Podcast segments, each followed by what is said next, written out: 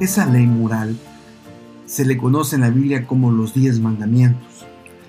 Y aunque estos principios empiezan con puras negativas, en realidad detrás de cada negativa hay un interés de Dios de preservarte, cuidarte, porque yo no le llamo las diez negativas, sino los diez principios para la felicidad del joven.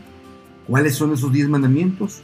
Pues están en Éxodo 20, donde la, la palabra de Dios dice, yo soy, versículo 1, yo soy el Señor tu Dios que te saqué de la tierra de Egipto, donde eras esclavo Ahora dice el mandamiento 1, no tendrás dioses ajenos delante de mí. Es decir, Dios debe ser la prioridad de tu vida.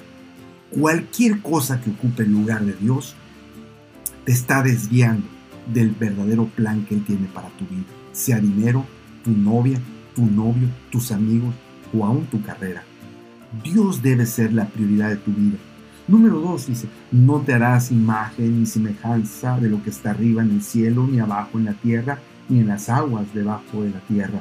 Ni te vas a inclinar a ellas, ni las honrarás, porque yo el Señor, tu Dios, soy fuerte y celoso, y yo visito la maldad en los hijos de los padres que me aborrecen, hasta la tercera y cuarta generación, pero trato con misericordia infinita a los que me aman y cumplen mis mandamientos.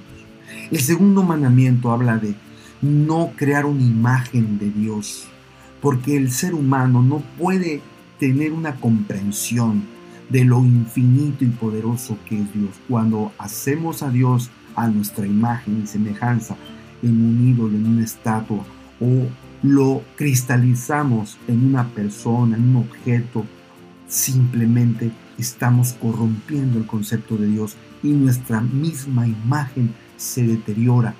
Es decir, nosotros y nuestro corazón específicamente es una fábrica de ídolos en donde continuamente tenemos que adorar algo, pero Dios quiere que la adoración solo le pertenezca a Él y solo así podrá ser pleno. El otro mandamiento dice, no tomarás el nombre del Dios en vano. Es decir, hay que tener un respeto por el nombre de Dios. Hay que tener un temor, hay que entender que Dios es real en tu vida y que merece el respeto. Y tú lo respetas cuando cuidas tu cuerpo, cuando no dejas que un hombre te toque o una mujer te toque, cuando tú cuidas tu templo y sobre todo cuando tú usas el nombre de Dios de forma respetuosa. Así que este es un importante mandamiento porque tiene que ver con un principio de saber comportarnos ante Dios.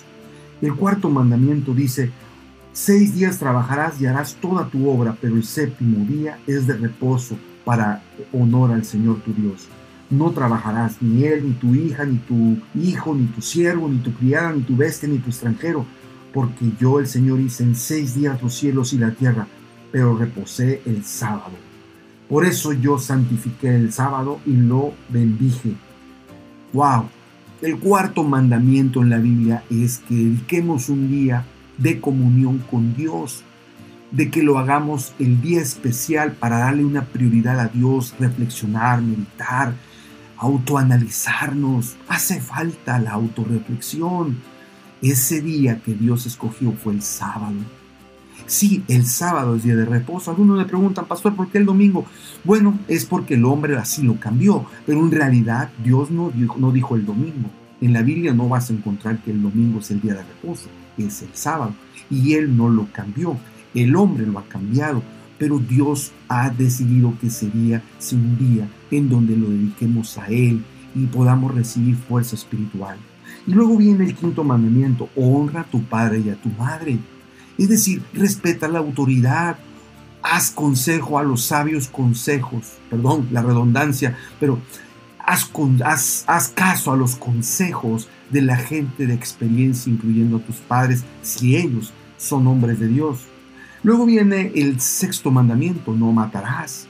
Y eso implica no matar tu cuerpo con drogas, con alcohol, con toxinas. No cometerás adulterio. Este es el séptimo mandamiento y tiene que ver con proteger tu cuerpo y proteger el matrimonio como el único lugar exclusivo para practicar la sexualidad correctamente. No robarás, tiene que ver con tu integridad. el octavo. El noveno dice, no hablarás falso testimonio contra tu prójimo. No vas a denigrarlo, no vas a levantar un falso. Vas a ser una persona íntegra y nunca vas a atacar a tu prójimo. Y por último dice, no codiciarás. ¿Te das cuenta? No codiciarás ni la casa de tu prójimo, ni su mujer, ni nada que hay dentro de sus puertas. Nos habla de contentamiento que solo Dios da con lo que tienes para poderlo disfrutar y no codiciar lo que no es tuyo. Estos mandamientos hoy se han pisoteado y por eso muchos jóvenes han hecho de su vida un verdadero desastre, incluyendo la sexualidad. Pero hoy Dios te llama a que vuelvas a Él. Los mandamientos no te salvan, para nada, pero los mandamientos son el sueño que Dios tiene para tu vida. Él primero quiere transformar tu corazón y luego sus mandamientos los quiere poner en tu corazón para que tú los sigas por amor a Él. Es decir, Él quiere que estos mandamientos no sean a la fuerza, sino como resultado de un amor que sientes por Dios y solo vas a sentir ese amor cuando tú realmente lo conoces. Querido joven, Vivir una vida sin reglas, sin normas, pisoteando y destruyendo nuestro cuerpo, nos va a conducir a la desgracia moral y a una mal práctica de la sexualidad. Un joven me dijo, yo quiero libertad, pastor, quiero hacer lo que se me pegue la gana. Yo le dije, no, no es así. La libertad conlleva responsabilidad. Entonces, si tú tomas una decisión que afecta a otros o te daña a ti, tienes que ser lo suficiente maduro para enfrentarlo con responsabilidad. Pero muchos quieren la libertad, pero no quieren enfrentar la responsabilidad. A eso se le llama libertinaje. No, Dios quiere que ya dejes de vivir esa vida desordenada y que vuelvas a Él, te entregues a Él y lo aceptes como el Señor. Él sabe que tú no puedes guardar los mandamientos por tus propias fuerzas. Tú no puedes, pero Cristo sí y acéptalo como el Señor de tu vida y seguramente tu vida será transformada y sus mandamientos los podrás obedecer porque Él te dará poder para poder hacer su voluntad.